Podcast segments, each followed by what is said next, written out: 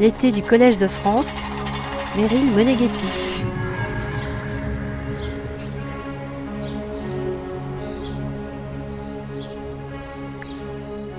Comment les fluides coulent-ils aux nano-échelle s'interroge le physicien Lidéric Bocquet.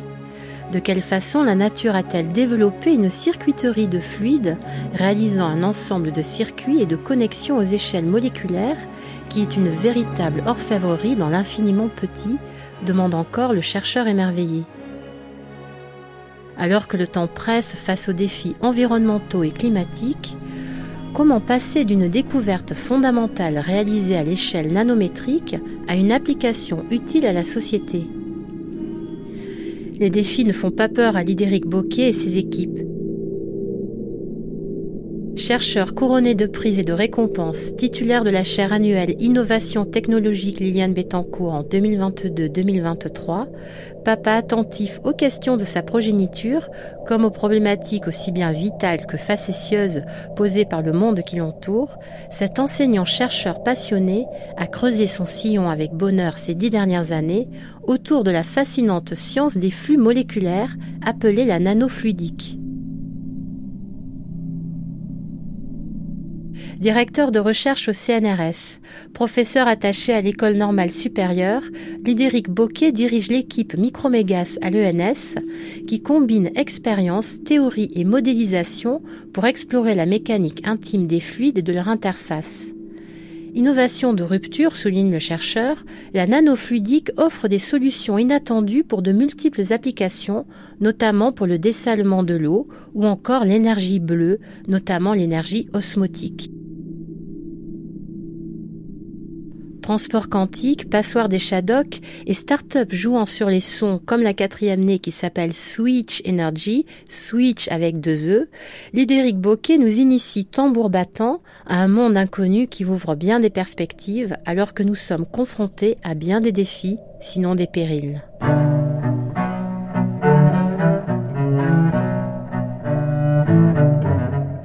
La transition environnementale a besoin de science et d'une science de combat, rappelle-t-il. La science propose des solutions, surtout pas des solutions miraculeuses, mais des atouts incroyablement efficaces pour soulager la transition.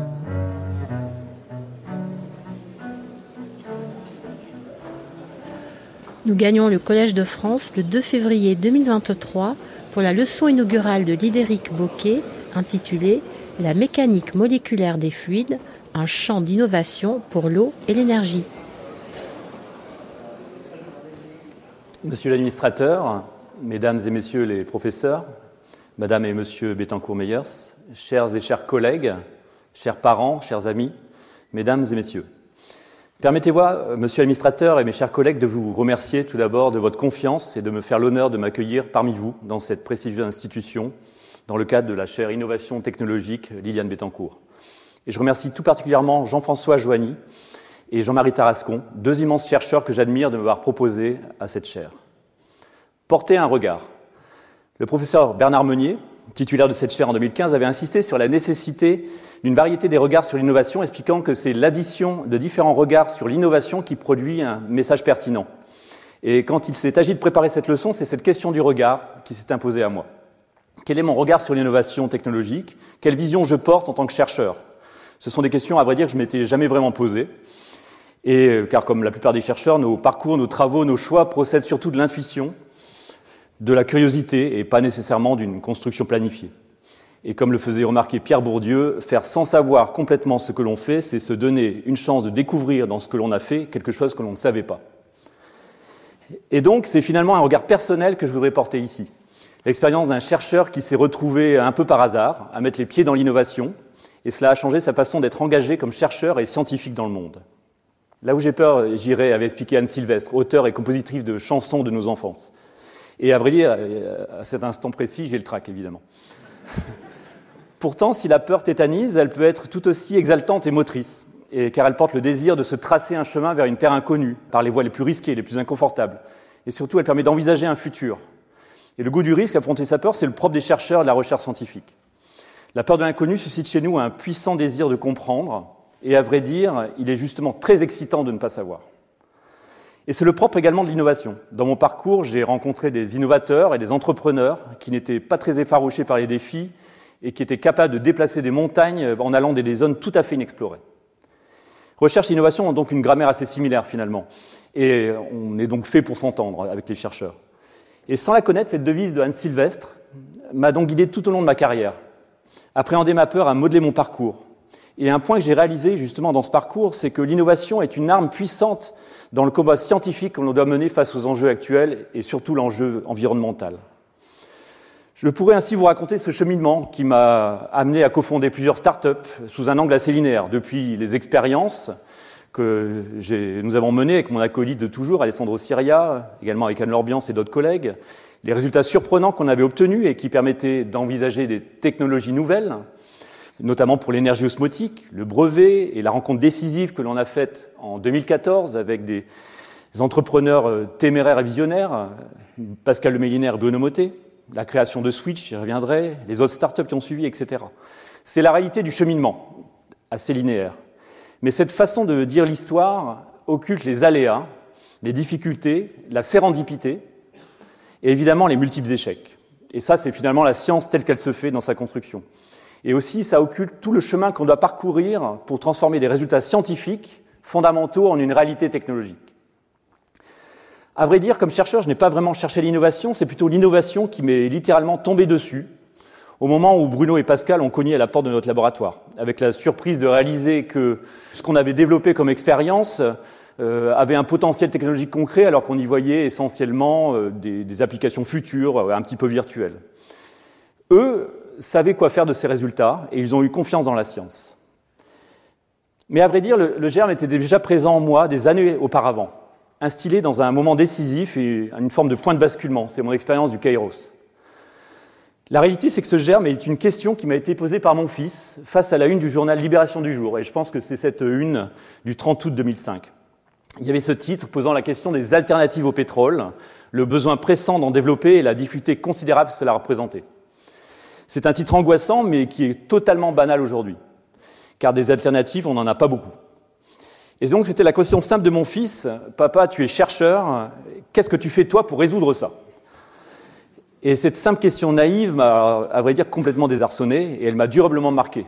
Car euh, la, la, vérité, c'est que je ne faisais pas grand-chose pour attaquer ces questions. Comme chercheur, j'étais évidemment très engagé dans une recherche fondamentale, souvent difficile et guidée uniquement par la curiosité. Pourtant, en quoi cette démarche de recherche se différencie de, entre guillemets, jeux intellectuels, de distractions autocentrées ou de puzzles esthétiques, pour citer les mots très durs de l'économiste Willem Buter à propos de ses collègues économistes face à la crise de 2008. C'est d'ailleurs une citation que j'ai reprise à la leçon donnée ici même par Jean-Philippe Bouchot il y a deux ans. Qu'on ne s'y trompe pas. Comme chercheur, je suis absolument convaincu, et j'espère le, démontrer, de l'impact considérable qu'a eu et qu'aura la recherche fondamentale sur notre monde.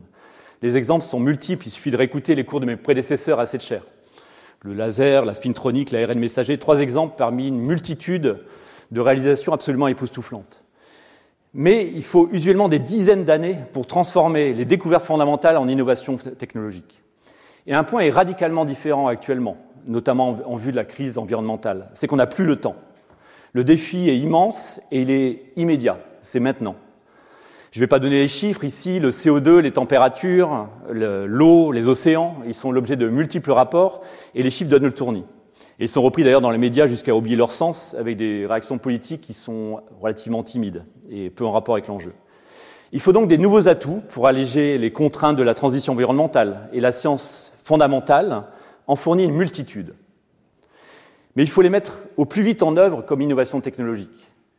Et donc l'accélération est absolument vitale pour aller au plus vite jusqu'à l'industrialisation et tout cela en évitant le néfaste effet rebond. Mais comment concilier le temps de la recherche fondamentale et celui du progrès technologique qui s'en inspire? Comment sortir au plus vite les découvertes de la science des laboratoires? Et c'est le cœur de ce défi actuel. Et comme le dit joliment ce poème de Robert Frost, en tout cas c'est quelques vers, au cours de notre vie, on fait souvent face à plusieurs routes, à des choix, et on ne sait pas laquelle choisir.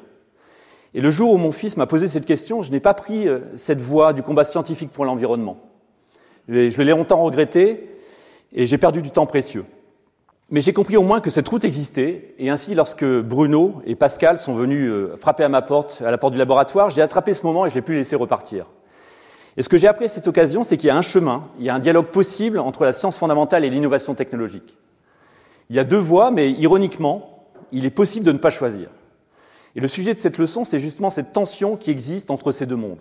D'un côté, la recherche fondamentale, qui cherche à comprendre la nature qui nous entoure, jusque dans ses tréfonds moléculaires, avec toute la rigueur de la méthode scientifique, l'abstraction mathématique requise, et aussi l'absence revendiquée d'application et de finalités applicatives identifiées, en tout cas, autre que simplement repousser les frontières de la connaissance. De l'autre côté, il y a l'application des découvertes scientifiques pour essayer d'impacter le monde qui nous entoure, et l'échelle est souvent radicalement différente. Il y a donc une tension entre ces deux mondes, car si on part d'une base commune, l'innovation nécessite une façon de penser différente et de revisiter les découvertes fondamentales pour les amener à l'échelle du monde qui nous entoure. Les mots-clés sont accélération et mise à l'échelle. Et ce sont des défis immenses, surtout pour un chercheur en sciences fondamentales dans son laboratoire. Et ce que j'ai appris, c'est que la création de jeunes pousses, c'est-à-dire de start-up, est un outil extrêmement puissant pour réaliser ce passage, c'est-à-dire la mise à l'échelle et l'accélération. Et ici, je parle de start-up technologiques, ce qu'on appelle deep tech ou voire green tech dans le sabir à la mode. Pour ces start-up, la technologie est au cœur du combat, et la mise à l'échelle est une voie exigeante et difficile. Mais l'objectif affiché dès le départ est de réussir à terme l'industrialisation de ces découvertes. Et vu l'échelle du problème climatique, l'industrie est et sera au cœur des défis de la transition environnementale. Et elle me semble cependant relativement mal équipée, surtout pour l'innovation de rupture, car comme le dit joliment mon ami Miguel Aubouy, elle a oublié de ne pas savoir. Car dans l'innovation, il faut savoir oublier pour tout reconstruire. Euh, oublier ses modes de pensée, ses habitudes, ses concepts. Et les startups ont cette forme d'arrogance bénéfique de savoir réinventer le monde. Un talent pour faire table rase, foncer et reconstruire. À mon niveau, j'ai donc fait l'expérience de cette tension. Et l'objet de cette leçon, c'est la possibilité d'un chemin de réconciliation. Comment concilier la puissance de la recherche fondamentale et de la science sans aucune concession, tout en réussissant à sortir ces atouts des laboratoires en un temps court, pour les transformer en technologie industrielle. Donc tout ça, ça semble très théorique, très virtuel. En fait, c'est tout le contraire, parce que l'innovation, en, pratique, ça se fait les mains dans le cambouis. Et la voie scientifique que j'ai choisie dans ce combat, c'est celle de la mécanique moléculaire des fluides, et j'utiliserai euh, le terme plus prosaïque de nanofluidique, qui explore les, comportements des fluides aux échelles nanométriques. Et si je reviens à la mécanique des fluides, la mécanique des fluides est entrée maintenant dans le langage courant, et tout à chacun peut concevoir l'importance de comprendre comment s'écoulent les fluides pour les maîtriser. Et ce qui est fascinant pour la mécanique des fluides, c'est qu'elle se résume en une, seule équation mathématique, qui est cette équation de Navier-Stokes. Cette équation décrit l'évolution dynamique des champs de vitesse du fluide, les vitesses des gouttelettes ou les vitesses des ouragans, etc. Et cette équation Navier-Stokes embrasse en une seule ligne l'univers entier, depuis les galaxies, les ouragans, jusqu'aux vaisseaux sanguins, les mouvements des microbes, et en passant par euh, les rebonds euh, un peu mystérieux euh, d'un galet sur l'eau, et qui est un sujet qui m'a beaucoup intéressé avec mon ami Christophe Clanet. Et je suis toujours émerveillé d'une telle concision de cette équation et d'une telle puissance prédictive. Elle ne contient dans cette forme incompressible qu'un seul paramètre, qui s'appelle la viscosité. Et toute la nature moléculaire du fluide, en quelque sorte son ADN, y est résumée en une seule valeur de viscosité. Cette équation est donc par nature universelle. Elle est d'une déraisonnable efficacité et d'une robustesse absolument géniale. Et à ce stade, et euh, cette, simplicité est tout à fait trompeuse parce que euh, au jour d'aujourd'hui, on n'a toujours pas trouvé de solution de cette équation. Et avis aux amateurs. À ce stade, vous pourriez donc me demander à juste titre, mais quel est l'intérêt d'explorer les fluides spécifiquement à l'échelle moléculaire, c'est-à-dire euh, les écoulements dans les tout petits, les, plus petits canaux qu'on puisse imaginer? Et en quoi s'agit-il d'un champ scientifique nouveau? On a l'impression de restreindre notre, notre, champ de vision dans une. Et à cette question, je pourrais vous répondre que l'histoire de la physique a été bouleversé par la compréhension de l'existence des atomes, des particules élémentaires, des molécules. Et donc s'inscrire dans une sorte de tradition atomistique de Boltzmann et de Gibbs à l'encontre de la vision continue de Mach. Mais une autre réponse, c'est qu'aux petites échelles, cette équation de Navier-Stokes que je vous ai montrée précédemment est mise en échec. Elle devient invalide pour décrire les écoulements de fluide dans les canaux nanométriques, du type de ceux que je montre ici dans cette animation, c'est-à-dire euh, de l'eau qui coule dans un nanotube de quelques nanomètres de diamètre. En tout cas, elle est mise en échec ou elle n'est plus suffisante. Il faut introduire d'autres ingrédients pour décrire les écoulements. les détails moléculaires du fluide, comme on voit ici les molécules d'eau, les fluctuations, on voit que ça bouge un petit peu dans tous les sens, les propriétés quantiques des matériaux qui décrivent les canaux, ici les nanotubes de carbone, etc. etc. Mais ce faisant, on perd l'universalité de Navier-Stokes, et ça peut être perçu comme problématique. Mais en fait, c'est une bonne nouvelle, car cette universalité peut s'avérer contraignante et limitante aux nanoéchelles, car le diable est dans les détails. Et cela conduit à des comportements inattendus et tout à fait impossibles à plus grande échelle. Et donc, en se focalisant sur les échelles moléculaires, plutôt que de restreindre, on élargit le champ des possibles. Et ça, on peut, aller le comprendre en allant observer la nature. Et pour moi, ça a toujours été un émerveillement. La nature a développé une circuiterie de fluide aux échelles moléculaires qui est une véritable orfèvrerie. Elle a développé des véritables machines qui sont fascinantes dans leur fonctionnement et aussi leur robustesse. Elles tiennent 80 euh, ans. Prenons l'exemple du rein, dont nous avons étudié le fonctionnement il y a quelques années avec Sophie Marbach, durant sa thèse. Le rein sépare les toxines du corps humain sous la forme d'urée, en le séparant du reste du sang. Et une fois enlevé les globules, ce qui est relativement aisé, il faut encore séparer l'urée de l'eau salée. Et ensuite évacuer l'urée sous forme d'urine. C'est formidablement complexe, car toutes ces molécules sont finalement de taille et de composition assez comparables, et on comprend justement que l'universalité est une contrainte dans cette tâche.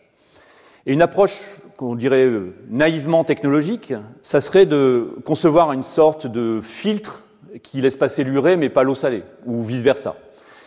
Et c'est essentiellement une passoire. Et c'est ainsi que sont conçus tous les filtres pour réaliser la remédiation de l'eau ou encore le dessalement. Mais la nature prend un contre-pied total de cette approche dans un processus d'une séparation d'une incroyable subtilité. Tout se passe dans les néphrons du rein, et plus particulièrement dans ce qu'on appelle le tube de Henle, qui a cette forme en U, et en fait en petit serpentin ici. Et ça, cette forme en U a son importance, car c'est un échangeur. C'est un échangeur osmotique, comme il y a des échangeurs thermiques à beaucoup plus grande échelle. Et le fonctionnement intime de, la séparation, qui se déroule en fait dans ce tube de Henle, repose sur la combinaison de plusieurs types de canaux biologiques. D'un côté, on a les aquaporines, qui sont ces filtres à eau. Donc ici, c'est une simulation qu'on appelle de dynamique moléculaire. Et ces aquaporines, en fait, sont des filtres exceptionnels. Il n'y a que l'eau qui peut passer à travers et avec une perméabilité, c'est-à-dire une, une vitesse d'écoulement hors norme. Donc ça, c'est vraiment des filtres ultimes. Donc ça, on en a beaucoup ici dans ce tube descendant. Et de l'autre côté du tube montant, il y a beaucoup de pompes ioniques, des pompes à sodium notamment. Et là, ce sont des nanomachines, des nanomoteurs quasiment, car elles pompent activement le sel dans le tube de Henle pour l'injecter au centre, ici, dans l'interstitium. Et ça en utilisant une énergie locale, c'est l'ATP. Et donc c'est cette combinaison de nanocanaux et de la géométrie euh, d'échangeurs osmotiques qui permet de recycler l'eau et le sel à la sortie du tube de Henle, il ne reste plus que l'urée. Et ce processus de filtration par échangeur osmotique est très singulier, mais il a une efficacité absolument impressionnante. Nos reins filtrent typiquement 200 litres d'eau par jour. Et on ne perd à peine qu'un litre d'eau sous forme d'urine. Et on réabsorbe 1,5 kg de sel. Et tout ça pour un coût énergétique extrêmement réduit, typiquement euh, l'énergie contenue dans un bout de banane. C'est proche de la limite imposée par la thermodynamique, et cette économie de moyens est évidemment vitale pour le corps humain. Et cette séparation réalisée par le, rein est non conventionnelle, et si on était capable de la, reproduire, en fait, on, développerait une technologie absolument révolutionnaire. Pour ça, il faudrait savoir réaliser des filtres aussi efficaces que les aquaporines et des pompes ioniques du type de celles qui existent dans le corps. Et ça, pour l'instant, on ne sait pas très bien le faire. il y a des prémices, mais euh, c'est vraiment, pour l'instant, très préliminaire. Et ce que j'ai décrit ici pour le rein, on pourrait le discuter sur de multiples fonctions du corps humain. Et je ne citerai que le fonction neuronale, qui, à partir d'eau et de quelques ions, est capable de réaliser un calculateur ionique d'une efficacité incroyable, notre cerveau. Avec l'équivalent de deux bananes par jour, une nouvelle fois, j'aime les bananes, le cerveau est capable d'opérations d'une complexité phénoménale pour traiter ou stocker la mémoire. Et tout cela en utilisant les ions comme porteurs. Et nos souvenirs sont ainsi faits d'eau salée. Et reproduire ce mode de fonctionnement est tout l'enjeu du calcul neuromorphique. Nous sommes attaqués dans l'équipe depuis quelques années avec la nanofluidique, en utilisant des systèmes ioniques artificiels. Depuis la conception théorique, dans un travail magnifique de Paul Robin dans sa thèse, jusqu'à la démonstration expérimentale il y a quelques mois. Ainsi, la nature utilise les écoulements aux nanoéchelles pour réaliser de multiples fonctions biologiques, souvent vitales. Et dans la nature, rien n'est statique. Tout bouge, tout coule en permanence, loin de l'équilibre. Car finalement, dans la nature, l'équilibre, c'est la mort. Et donc peut-on s'inspirer de la nature, de cette orfèvrerie, pour réaliser des innovations technologiques? Une première voie, c'est de mimer directement euh, ces briques élémentaires. Et c'est une voie qu'a suivi par exemple un collègue de Montpellier, Mihail Barboyou, avec la fabrication de membranes à base de canaux biomimétiques pour le dessalement. Il y a par exemple aussi une start-up qui s'appelle Aquaporine, qui a réussi à fabriquer des membranes incluant directement des aquaporines à base de bioingénierie dans des membranes. Mais une voie différente, et c'est celle que l'on suit, c'est d'utiliser, de tirer bénéfice spécifiquement des propriétés physiques très particulières qui existent au nanoéchelle. Et ceux qui expliquent le mieux cette euh, physique-là, eh ben, ce sont les Shadocks. Ces êtres bizarres inventés par le génial euh, Jacques Rouxel et qui ont égayé nos enfances. Et ces Shadocks, en fait, s'avèrent d'excellents physiciens. Et on le voit dans un épisode sur la logique des passoires que je vous invite à aller regarder sur YouTube. Car pour séparer les spaghettis de l'eau, il faut simplement que les trous de la passoire soient plus petits que la taille typique des spaghettis. C'est une évidence, comme on le voit ici, mais qui finalement c'est le principe de base de toute l'industrie des membranes pour le dessalement et la purification de l'eau, qui repose sur le tamisage moléculaire. Reste que les Shadocks sont un poil plus fous, un poil plus malins, et ils ont inventé la passoire complexe du troisième ordre, qui, elle, ne laisse passer contre toute attente que les spaghettis, mais pas l'eau. Eh bien, nous, c'est exactement ça qu'on veut réaliser au nanoéchelle. Utiliser les lois bizarres des fluides pour réaliser ces passoires complexes des Shadocks. Réaliser donc une forme d'impossible pour le dessalement, pour l'énergie. Et ça, on commence à savoir le faire grâce aux lois émergentes des fluides au nanoéchelle. Alors justement, quelles sont ces lois? Aux échelles moléculaires, je vous ai indiqué que l'équation Navier-Stokes ne suffit euh, probablement plus. Et l'approche en termes de continuum de la matière, le continuum hydrodynamique, mais le continuum électromagnétique, est souvent mise en défaut. Et comme fan de livres de science-fiction, j'aime à dire qu'il y a rupture dans le continuum. On s'attend donc à l'émergence de nouvelles lois que l'on ne connaît pas vraiment. À ces échelles, les propriétés des flots résultent d'un mélange entre la mécanique des fluides, les propriétés statistiques des molécules, loin de l'équilibre, car on a vu tout à l'heure que les fluctuations et l'agitation thermique est cruciale, mais aussi les propriétés quantiques des matériaux environnants. On passe dans le monde de la non-universalité où chaque détail compte. Une nouvelle fois, c'est un défi, c'est un défi, mais c'est une chance et une richesse que la nature exploite et qu'il faut savoir réutiliser. Feynman avait formalisé ce concept, en fait, il y a, dans les années 50, en avançant l'idée visionnaire du There is plenty of room at the bottom. Il y a plein de places aux toutes petites échelles.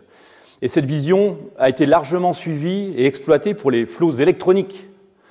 Et cela conduit à une succession de révolutions scientifiques et technologiques au XXe siècle, depuis l'invention du transistor, en passant par l'ordinateur évidemment, jusqu'à la spintronique et, et d'autres choses. Et si les flots électroniques sont étranges aux petites échelles, qu'en est-il des fluides?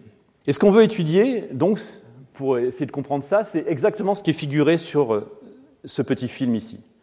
Des molécules d'eau qui passent dans un tube, ici un nanotube de carbone, de quelques nanomètres de diamètre. Mais si c'est relativement aisé à réaliser dans un ordinateur, je dis relativement, c'est quand même bien plus compliqué lorsqu'on veut faire des expériences. Car on a un besoin crucial d'expérience dans ce domaine pour comprendre justement les lois de ce monde nanofluidique. Ainsi, tel un Ernst Mach, euh, arrogant, disant à Boltzmann à propos des molécules, dites-moi, vous en avez vu une, on aimerait effectivement voir ces molécules d'eau bouger et couler dans les canaux nanométriques, comme ici sur ce film. Avoir un microscope moléculaire, mais malheureusement, on est essentiellement aveugle aux nanoéchelles. Et tout l'enjeu est là, comment voir l'invisible, ou plutôt comment quantifier l'invisible. Et pour élucider les propriétés particulières des flots moléculaires, il faut pouvoir réaliser des expériences à ces échelles-là, une expérience dans laquelle on peut mesurer quelque chose. Ça n'est évidemment pas simple et les instruments classiques de la mécanique des fluides euh, ne fonctionnent pas. Par exemple, comment mesurer un flux d'eau combien, de molécules traversent ce nanotube? Typiquement, on mesure un flux en remplissant un volume, un, seau d'eau, un verre d'eau. Et là, il faudrait quelques milliards d'années pour remplir un verre d'eau au travers d'un tube nanométrique de cette taille. Et c'est typiquement le genre de questions qu'on se pose dans ce domaine et à laquelle on sait maintenant apporter des réponses depuis quelques années. On a imaginé des outils nouveaux pour mesurer, pour comprendre, et on a construit une boîte à outils au fur et à mesure des années.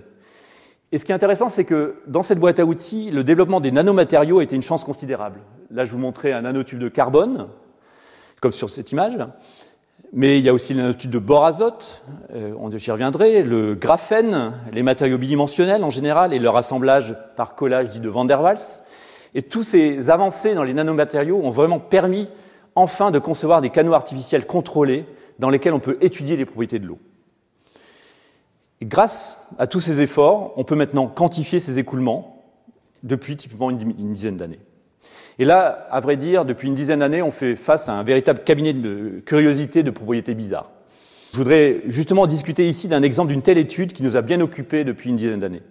On a vu que l'écoulement de l'eau à travers les aquaporines était d'une efficacité incroyable. Mais il se trouve que l'écoulement au travers de nanotubes, tel que je le représente ici, fait presque aussi bien que les aquaporines et parfois même mieux. C'est en tout cas ce que suggéraient une ou deux expériences réalisées vers 2006 en utilisant des membranes macroscopiques constituées de milliards de nanotubes d'une taille nanométrique. Car dans ces membranes, l'écoulement de l'eau était mesuré jusqu'à 10 000 fois plus grand que ce que l'équation de Navier-Stokes prédisait. Donc c'était vraiment absolument incroyable comme résultat, très mystérieux. Immédiatement, si ce résultat se confirme, on imagine des, applications et des conséquences technologiques. Et ce comportement de super-écoulement et la question de son origine a suscité un engouement, mais aussi un, énorme débat dans la littérature, parce qu'il contredisait toutes les attentes et les théories existantes. Et c'est donc ce mystère qui nous a motivés pour nous lancer, notamment avec Alessandro, euh, dans des expériences qui paraissaient un peu insensées à l'époque. Étudier l'écoulement de l'eau dans un tube unique de ce type-là. L'idée étant de pouvoir tout contrôler, et le prix à payer, c'est la difficulté, évidemment, de fabriquer un tel système. Et du côté expérimental, il a fallu donc concevoir et fabriquer des systèmes expérimentaux permettant de quantifier les écoulements et les flots au travers d'un nanotube unique. Et pour cela, avec Alessandro et les collègues de Lyon à l'époque, nous sommes partis sur la piste de la nanomanipulation. Comme le montre ce film, on voit qu'on peut, dans un microscope électronique, récupérer un nanotube, le déplacer, l'insérer dans un trou qui fait une centaine de nanomètres, le coller, le couper, voire l'insérer dans une pipette Pasteur. Ici, c'est une nanopipette d'une quelques centaines de nanomètres. Et une fois ce nanotube assemblé, ici au bout d'une pipette qu'on ne voit pas, on peut mesurer des écoulements, par exemple si c'est la fluorescence que, l'on peut mesurer. Donc ça, c'est la base des expériences typiquement. C'est ça la boîte à outils qu'on a construit. Et d'ailleurs, je parle beaucoup d'expériences, et là je vais vous en décrire une un, tout petit peu plus en détail, mais je parle beaucoup d'échelles, notamment d'échelles nanométriques, et pour vous faire sentir euh, ce que veulent dire ces échelles nanométriques, je peux vous le préciser ici. C'est-à-dire que Là, par exemple, au bout d'une pipette Pasteur, on a inséré un tube d'une dizaine de nanomètres. Et si ce réservoir, qui fait typiquement une taille de 1 cm, là, était de la taille de cet amphithéâtre, le nanotube serait plus petit qu'un cheveu. Et nous, ce qu'on regarde, c'est ce qui se passe dans ce cheveu. Et donc, euh, vous imaginez bien que c'est de la plomberie de haute voltige, essentiellement. On chasse les fuites. Mais une fois assemblé, euh, on peut mesurer l'écoulement de l'eau. Alors là, c'est une autre difficulté parce qu'on ne peut pas simplement quantifier la variation de volume, par exemple. Les flux sont minuscules. Et ça, il fallait une astuce expérimentale. Et en fait, cette astuce est relativement simple. Et elle est basée sur l'idée d'utiliser un nanojet, c'est-à-dire vraiment un, petit jet d'eau qui sort du nanotube. Comme je le, figure ici. Bah, évidemment, on ne voit pas le nanotube, mais ça figure le jet d'eau qui sort. Car si on ne sait pas mesurer la quantité d'eau qui passe au travers du nanotube, on sait par contre mesurer la force que génère ce nanojet notamment pour repousser des billes micrométriques qui sont en suspension passivement dans le réservoir. C'est un petit peu comme les appareils qui souffrent sur les feuilles à l'automne. On peut mesurer le flux en mesurant comment les feuilles sont dispersées. C'est donc une astuce assez simple mais très efficace et qui nous a permis de quantifier pour la première fois les flux d'eau avec énormément de précision. Et les résultats de cette expérience ont été surprenants. D'abord, elles nous ont montré que, effectivement, ça c'était plutôt une confirmation, les écoulements étaient ultra rapides dans les nanotubes de carbone et pas dans un autre matériau, justement jusqu'à des centaines de fois plus rapide dans nos expériences. Et ça, pour le, quantifier, on définit une quantité qui est le frottement de l'eau sur la surface. Parce que ce qui limite l'écoulement de l'eau, c'est le frottement. Et ça, c'est ce frottement que je vous montre ici, celui qu'on a pu extraire des expériences dans les différents nanotubes de carbone en fonction de leur rayon. Et euh, ici sur une surface plane. Et je vous montre le frottement en fonction du rayon. Et ce qu'on voit sur cette courbe expérimentale, c'est que le frottement décroît jusqu'à quasiment s'annuler. Et ça montre que l'effet de super-écoulement s'accroît lorsque le diamètre du tube diminue. Et à très petit rayon, le frottement devient extrêmement faible et l'eau coule quasiment sans frottement au, travers des nanotubes de carbone. Et c'est tout à fait normal, une sorte de supraperméabilité. Et dès qu'on a, en tant que physicien, dès qu'on a ce genre de phénomène, on a toujours un tout petit frisson. Et c'est l'exemple prototypique d'effet fluidique, car euh, ça émerge aux échelles nanométriques, mais ça n'existe pas aux échelles macroscopiques. Et cet effet qu'on a mesuré en 2016 a défié notre compréhension. ainsi que celle de l'ensemble de la communauté, jusqu'à ce que ce début d'année 2022, l'année dernière. L'explication s'est avérée être un effet quantique absolument inattendu, un effet de frottement quantique de l'eau sur les parois du nanotube. Et c'est le travail de thèse extraordinaire de Nikita Kavokin qui a permis de lever le voile sur ces effets. Qu'est-ce que, je veux dire par ce frottement quantique? Je vais juste donner quelques éléments de, de compréhension. En quelques mots, le, le, frottement, usuellement, dans les fluides, c'est souvent vu comme une question de rugosité sur laquelle les molécules viennent impacter. Une vision euh, de billard, finalement, une vision très mécanique. Plus une surface est rugueuse, plus elle frotte, et aux échelles moléculaires, tout ça se passe de la même façon. Simplement, et c'est ça tout le paradoxe, c'est que les parois du, du, carbone ici sont extrêmement lisses. Typiquement, on se serait attendu a priori à ce que l'eau coule sans couler en fait sur les nanotubes, et à l'inverse complet de ce qu'on a observé dans les expériences, par exemple pour les tubes les plus gros où le frottement est très important. Donc en fait, ça, renverse la question. C'est pas la question de peu de frottement, c'est la question de beaucoup de frottement qu'il fallait comprendre. Et la raison qui a émergé, c'est qu'en plus du frottement classique, ce frottement de billard lié à la rugosité, existait un phénomène de frottement d'origine quantique. Et là, il ne fallait pas considérer l'eau comme un continuum, ou comme des sphères qui viennent impacter la surface, mais comme un ensemble fluctuant d'excitation collective, une forme de nuée qui peut interagir avec les ondes et fluctuations des électrons du carbone qui sont au sein des parois des nanotubes. Pragmatiquement, les excitations collectives de l'eau, ce qu'on a appelé des hydrons, interagissent avec les ondes de charge, ce qu'on appelle usuellement des plasmons, à la surface du graphite. Et l'image qu'on peut s'en faire, elle est assez simple finalement, c'est celle du vent qui vient exciter les trains de houle à la surface de l'océan. Ici, ces trains de houle sont les, les, ondes des électrons sur la mer de Fermi, entre guillemets, et qui sont excités par le flux d'eau qui coule au-dessus. Et écrit sous forme de graphique, ça s'exprime par ces diagrammes de Feynman qu'affectionne particulièrement Nikita, et que je présente ici car ils sont simplement jolis. Et si on en revient à nos histoires d'eau qui coule, le carbone est un matériau très particulier pour l'eau, car ses propriétés électroniques sont telles que les ondes électroniques à sa surface, l'équivalent de cette houle, ces plasmons, peuvent entrer en résonance avec les, mouvements de l'eau, les mouvements collectifs de l'eau. Et en fait, cet effet de résonance dissipe beaucoup d'énergie et ça freine considérablement l'eau. Et c'est donc résumé en quelques mots rapides, très brefs, j'en conviens, pourquoi un phénomène de résonance, d'excitation, grâce à ce phénomène, l'eau frotte beaucoup sur le graphite alors qu'il est a priori très lisse. Et de plus, on a pu montrer que cet effet de résonance quantique disparaît pour les nanotubes les plus petits. On libère ainsi les freins quantiques dans les tout petits nanotubes. Les écoulements de l'eau se déroulent quasiment sans frotter dans les nanotubes de quelques nanomètres de diamètre, en lien, euh, comme on a pu l'observer dans les expériences. C'est donc pas un phénomène classique et c'est ce qui donne tout le sel de cette explication. C'est un puzzle qui s'est assemblé et on ne s'attendait pas du tout à un tel effet. Et on sait, mais les conséquences fondamentales qu'on peut envisager sont considérables, parce qu'on sait manipuler les flots hydrodynamiques, les écoulements de l'eau, via les flux électroniques, et vice-versa, dans un échange entre matière fluide et matière dure. Autrement dit, on peut envisager de réaliser une forme, d'ingénierie quantique des écoulements. Utiliser des matériaux aux propriétés électroniques un peu exotiques, comme membranes, pour euh, réaliser des séparations euh, moléculaires particulières, faire des effets tunnels fluidiques, la conversion énergétique, thermoélectrique, aux interfaces fluides, etc. C'est des effets nouveaux et des opportunités nouvelles. Et dans notre quête actuelle, avec euh, mon équipe et les étudiants à l'ENS, notre quête est maintenant de traquer ces effets quantiques. Et nous sommes associés à plusieurs groupes européens pour nous lancer dans cette quête. Et nous commençons à en voir les, premiers résultats préliminaires dans les expériences, et c'est évidemment enthousiasmant. Plus généralement, c'est donc ça, mécanique moléculaire des fluides. On ne descend pas simplement à la cave des échelles nanométriques, mais on passe dans un autre monde, où de multiples phénomènes nouveaux apparaissent. Des superflots, cette sorte de superperméabilité, des excitations quantiques qui viennent interagir, mais aussi beaucoup d'autres choses, par exemple des effets neuromorphiques dans les nanocanaux, qui permettent de rêver euh, à long terme à un calculateur ionique. D'autres chercheurs ont prédit des phases superioniques, par exemple, à température ambiante, qui sont un peu l'équivalent de la superconductivité pour les systèmes ioniques, etc., etc. Je pourrais décrire tous ces phénomènes. Et la plupart de ces phénomènes manquent en fait de compréhension théorique et ils manquent de loi. Et c'est une période exaltante, qui apporte euh, chaque jour son lot de surprises, et c'est la recherche justement en train de se faire. Et ça sera l'objet des cours qui vont suivre euh, cette leçon. Mais à ce stade, revenons au point de vue innovation. Et euh, c'est-à-dire ces mêmes phénomènes, ces mêmes découvertes ayant un angle de lecture innovation. Est-ce que, indépendamment de leur impact scientifique, qui est effectivement extrêmement intéressant, ces découvertes peuvent conduire à des innovations? Et pour le savoir, il faut aller au-delà des incantations, ce qu'on écrit en général dans les introductions des articles et appréhender la problématique du transfert technologique dans toute sa complexité et dans toute sa réalité. Par exemple, je vous affirmais juste au-dessus que les nanotubes de carbone ont des propriétés exceptionnelles pour la filtration et le dessalement, car ils laissent l'eau passer l'eau sans frottement, et donc ça, ça permettrait d'économiser une énergie considérable comme filtre.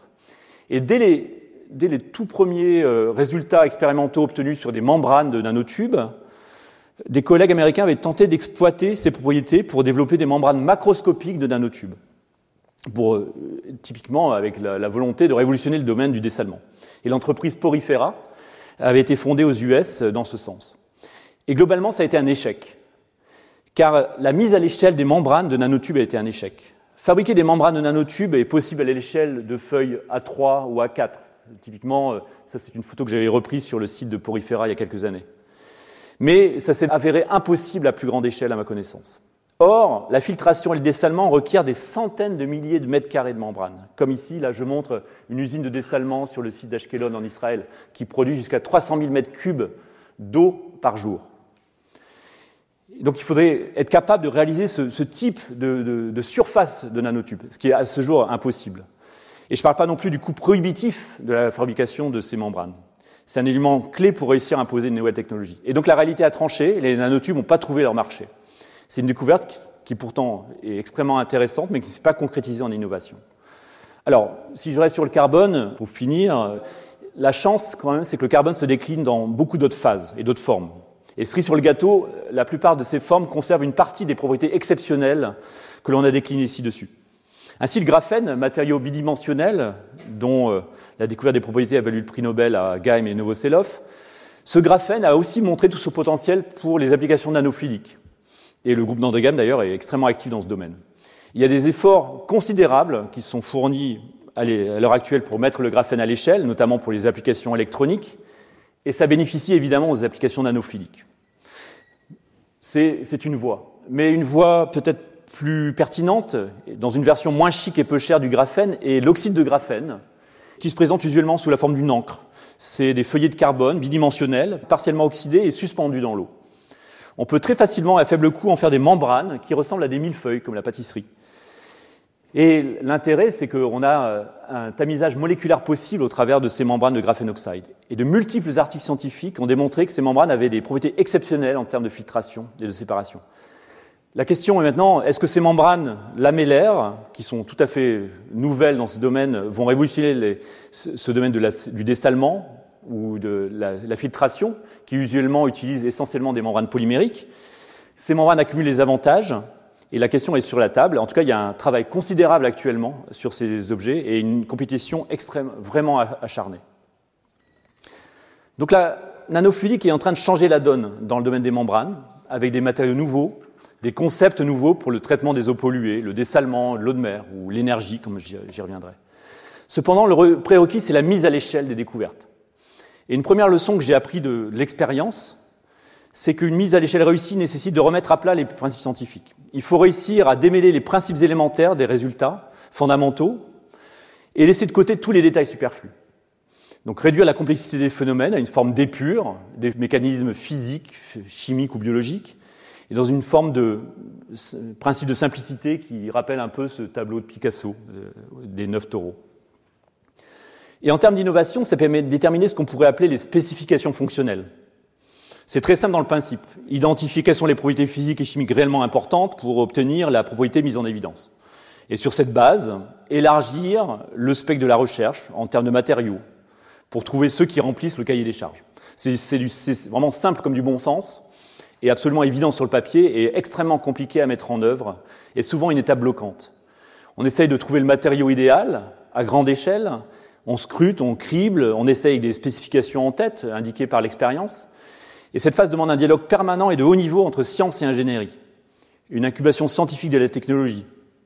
Et concrètement, cette incubation, euh, dans mon équipe, nous la réalisons au sein du laboratoire, dans une structure interne portée par une ingénieure de recherche, Lucie Ries.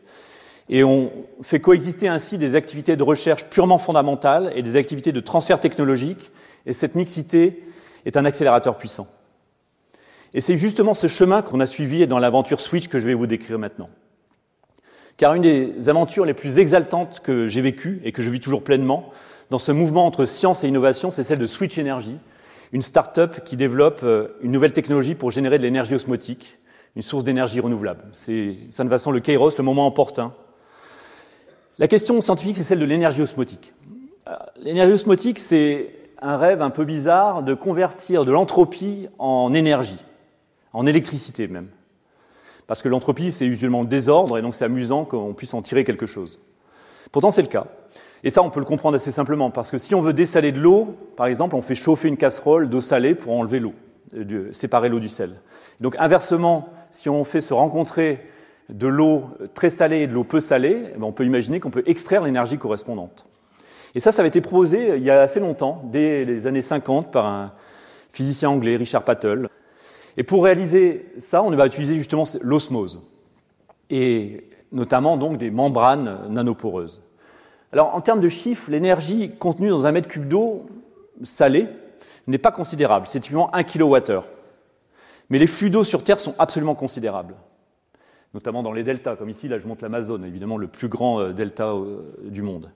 Et une estimation qui a été confirmée euh, récemment est qu'il y a environ, alors à la louche, entre 1000 et 2000 gigawatts de puissance osmotique réellement disponible dans le monde, soit l'équivalent de 1000 à 2000 réacteurs nucléaires de 1 gigawatt. Et il y a actuellement que 440 réacteurs nucléaires dans le monde. Donc, cette énergie osmotique, c'est un réservoir gigantesque. C'est tout sauf anecdotique. C'est de plus une énergie complètement renouvelable, non intermittente, les flux sont permanents, décarbonés, mais aussi, c'est extrêmement important, très dense en termes de puissance au sol, au contraire, par exemple, du photovoltaïque ou de, l'éolien. Mais, et c'est le, gros mais, c'est que les technologies actuelles pour recueillir cette énergie ne sont pas efficaces. Elles existent, mais elles ne sont pas efficaces. Elles sont basées sur l'utilisation de membranes et des phénomènes osmotiques. Et comme je montre ici euh, un schéma de principe d'une usine qui utilise la technologie qu'on appelle PRO, Pressure Retarded Osmosis, et qui était euh, développée notamment en Norvège il y a quelques années. Les technologies fonctionnent donc, mais elles souffrent de plusieurs défauts qui limitent cruellement le développement, technologique de l'énergie osmotique. D'une part, ces technologies utilisent des membranes séparatrices, ici pour séparer l'eau de mer de l'eau de rivière, et ces membranes, comme je l'ai mentionné précédemment, elles sont fabriquées en polymère, et ces polymères coûtent cher. Il en faut énormément. Et d'autre part, ces technologies génèrent des puissances électriques par mètre carré de membrane qui sont trop faibles pour être rentables. Et un chiffre qui traîne dans la littérature, c'est qu'il faut un minimum de 5 watts d'électricité générée par mètre carré de membrane pour que le processus soit commercialement pertinent. Pas scientifiquement, mais commercialement pertinent. Et ce chiffre, qui est souvent repris, mais assez fragile de mon point de vue, repose sur un mélange d'estimation de rentabilité, de coûts opérationnels, euh, de dépenses d'investissement. Car il ne faut pas oublier qu'il faut justement ces dizaines de milliers de mètres carrés de membrane. Donc ça, c'était le décor. Revenons à la science. je vous ai parlé tout à l'heure de nanotubes et d'expériences au travers de nanotubes de carbone. Mais en fait, les premières expériences que l'on a menées avec Alessandro et Anne Orbiance et d'autres, ce n'était pas avec les nanotubes de carbone, mais avec ceux constitués de bore et d'azote. Et ce bore azote, en fait, c'est le jumeau euh, du carbone. Dans la classification de Mendeleïev, il encadre le carbone, le bore et l'azote. Et nous avons beaucoup exploré le transport des ions et de l'eau à travers ces nanotubes, et c'est une richesse euh, incroyable. Mais parmi les résultats, il y a un résultat qui était assez incroyable, c'est que lorsqu'on plongeait les deux extrémités du nanotube dans un réservoir de salinité différente, donc l'équivalent de l'eau de mer et de l'eau de rivière, on mesurait des courants ioniques au travers d'un nanotube qui était gigantesque. Une performance inégalée, car si on convertit ces courants en puissance, on avait de l'ordre de 1 kW par mètre carré, à comparer aux 5 watts que je vous mentionnais précédemment. Et c'était absolument inattendu. Et grâce justement à ces expériences en nanotube unique, nous avons pu décortiquer le mécanisme conduisant à telle puissance. Et le plus étonnant au final, ce n'était pas le chiffre en lui-même, mais c'est le fait qu'un courant puisse être généré. Car c'est un résultat qui est absolument contraire à l'idée qu'on se fait usuellement de l'osmose, qui sépare complètement les ions de l'eau dans des pores qui sont en dessous du nanomètre. Alors le cœur physique du phénomène s'est avéré subtil, lié à un processus osmotique de surface relativement non conventionnel et très différent de l'osmose usuelle. Et d'ailleurs, c'est un phénomène que j'avais euh, euh, commencé à étudier avec mon ami Armand Ajdari quelques années auparavant, et ça a été une chance de le retrouver sur notre route ici. Et un second miracle, entre guillemets, ça a été que le BN, ce matériau euh, que nous étudions à l'époque, s'est avéré un matériau très particulier parce qu'il présentait une charge électrique de surface dans l'eau absolument considérable, presque un record du monde. Et ça, ça s'est avéré un ingrédient clé dans l'expression du courant osmotique. C'est là où la sérendipité joue tout son rôle. Et au final, le point vraiment important, c'est que pour générer un courant, il n'y a pas besoin de membranes avec des pores euh, extrêmement petits comme on imagine les membranes euh, polymériques et celles qui étaient utilisées justement par les technologies précédentes. Ainsi, le cahier des charges suggéré par ces expériences était complètement différent et ça, ça a ouvert le champ des possibles. Au final, ces ingrédients nanofluidiques ont constitué le fil rouge de la montée en échelle. Et sur la base de ces résultats et de notre brevet à l'époque, j'avais essayé en 2013 de faire le tour de grands groupes industriels, mais en vain. Et je le comprends absolument, car ces résultats étaient trop amont, trop différents des cadres de pensée usuels, et trop déconnectés des propres intérêts industriels.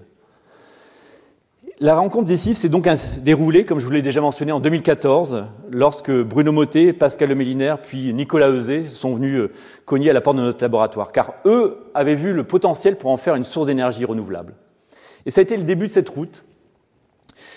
Et avec la création officielle de la Startup Switch, et sa phase active en 2017. Et la première phase intense euh, en collaboration a été d'identifier des matériaux adaptés à la mise à l'échelle. Avec toujours en fil rouge ce cahier des charges nanofluidiques en termes de porosité et de charge surfacique. avec Bruno Motet et ses collaborateurs, nous avons exploré euh, multiples pistes, comme par exemple le dioxyde de titane, qui produit d'excellents résultats en termes de conversion énergétique, qui a été breveté à l'époque et qui est un matériau qui est intéressant car il peut être déposé sur des très grandes surfaces et il est notamment utilisé dans le photovoltaïque.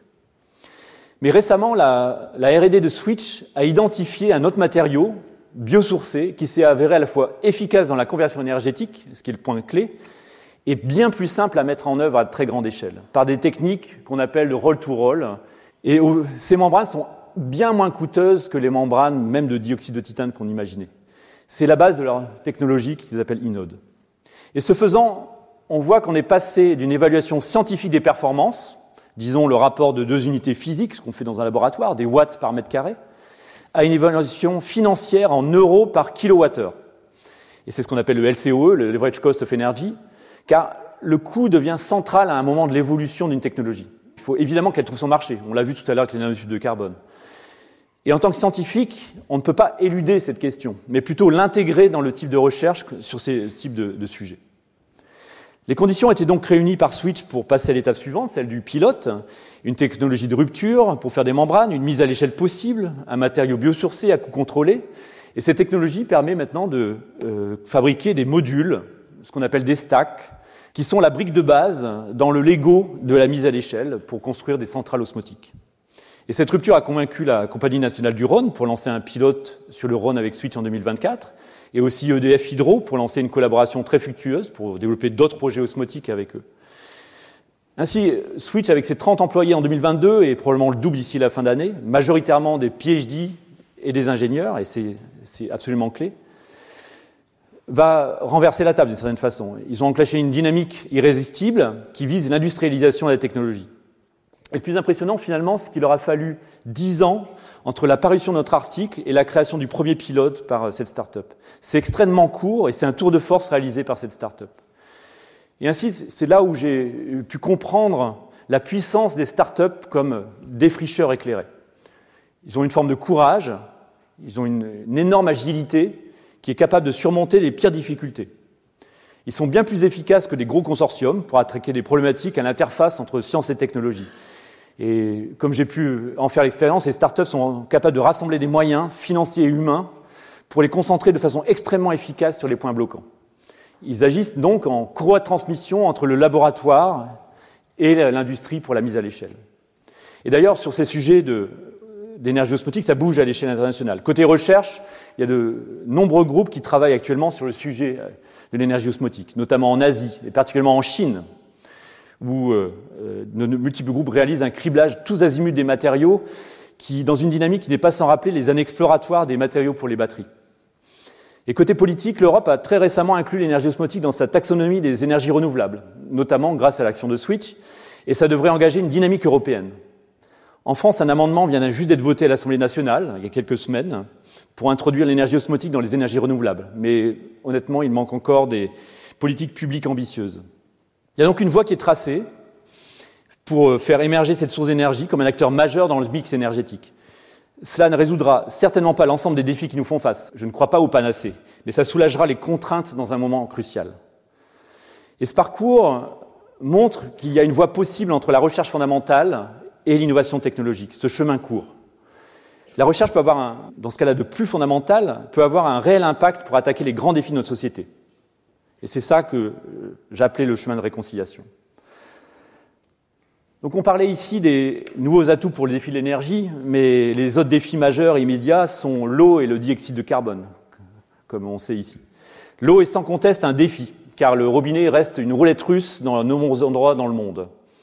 Et en Europe même, chacun de nous a pu en faire l'expérience de sécheresse lors de l'été dernier et qui nous a tous interpellés. Or, ces technologies de purification ont peu changé depuis des dizaines d'années. Et ici encore, la nanofluidique offre des voies nouvelles qui permettent de dépasser la vision traditionnelle de tamis moléculaire. Et très brièvement, c'est ce qu'on fait, c'est ce sur quoi on travaille, dans le même esprit, et ce que j'appellerais l'esprit Shadok. Et je vous cite un exemple de technologie sur lequel nous travaillons au sein de l'équipe, notamment par les travaux de Lucie Ries et Soufiane Abdelgani. Littéralement, on a découvert qu'on peut réaliser une nanopompe électronique électrique pardon, sur la base de phénomènes aux nanoéchelles et qui permet de réaliser le dessalement et la purification de l'eau en utilisant une petite source électrique pour séparer le sel de l'eau et tout ça au lieu des pressions gigantesques qu'on utilise usuellement pour faire le dessalement. C'est des, dizaines et des dizaines de bars. Ces technologies utilisent d'ailleurs le fait qu'une membrane asymétrique, membrane fluidique ou membrane osmotique, agit comme une fonction PN de l'électronique. C'est-à-dire c'est une diode, sauf qu'ici c'est une diode osmotique. L'origine du phénomène, au final, est assez subtile et il met en jeu un phénomène de résonance osmotique assez intéressant. Mais ça fonctionne parfaitement et à grande échelle. Et à ce stade, notre démonstrateur de laboratoire permet de filtrer quelques verres d'eau. Là, j'ai montré un film illustrant le principe sur une eau colorée qui est une sorte d'eau entre guillemets polluée. Mais évidemment, on accélère actuellement euh, le développement pour, euh, grâce à un programme du CNRS pour, d'ici un an, filtrer des seaux d'eau euh, et des mètres cubes d'eau. Et là, il sera le moment opportun, probablement, de créer une start-up pour accélérer la diffusion et rendre cette technologie accessible à grande échelle.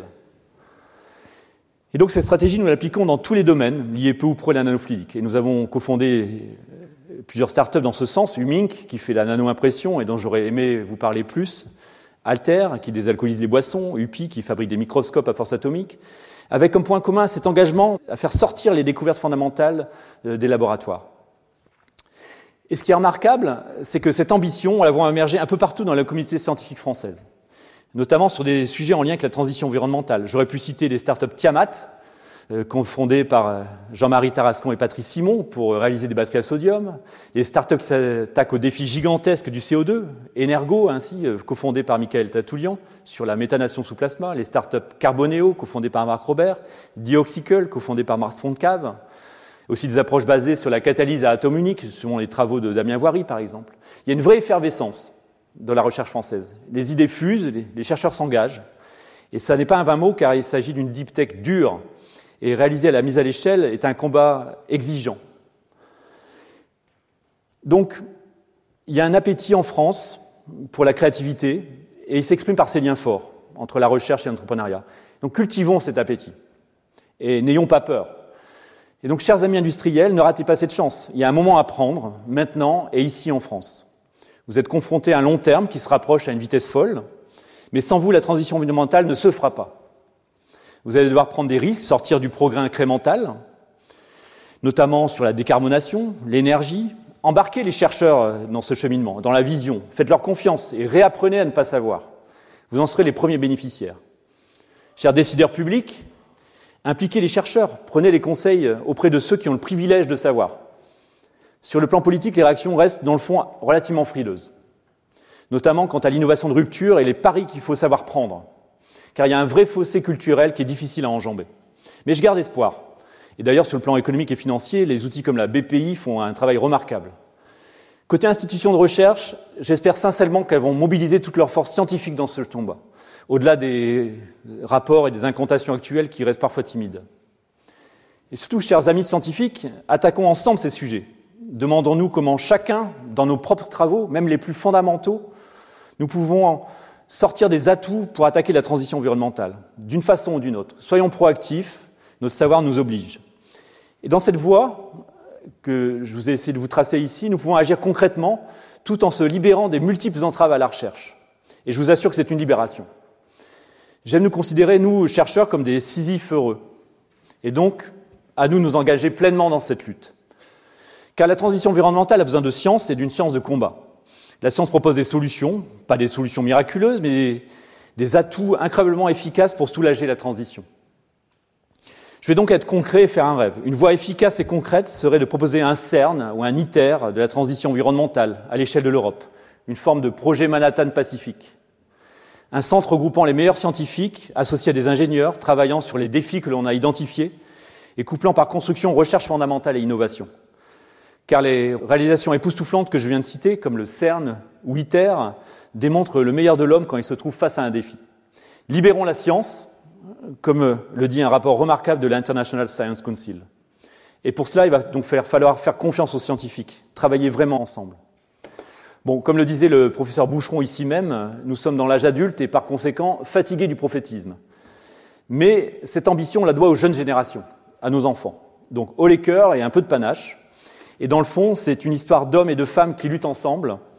Et c'est ce que je vis jour après jour avec toutes les personnes remarquables et incroyablement engagées que je vous montre sur ces diapositives, entre les équipes de recherche, les étudiants et les personnes impliquées dans les startups.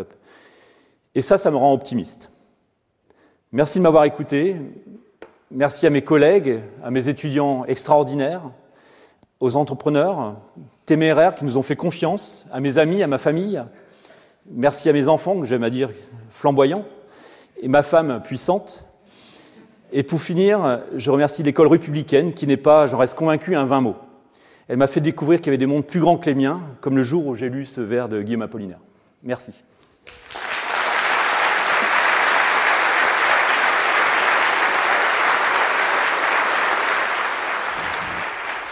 Le Collège de France et France Culture vous ont présenté la leçon inaugurale de Lidéric Boquet intitulée La mécanique moléculaire des fluides, un champ d'innovation pour l'eau et l'énergie.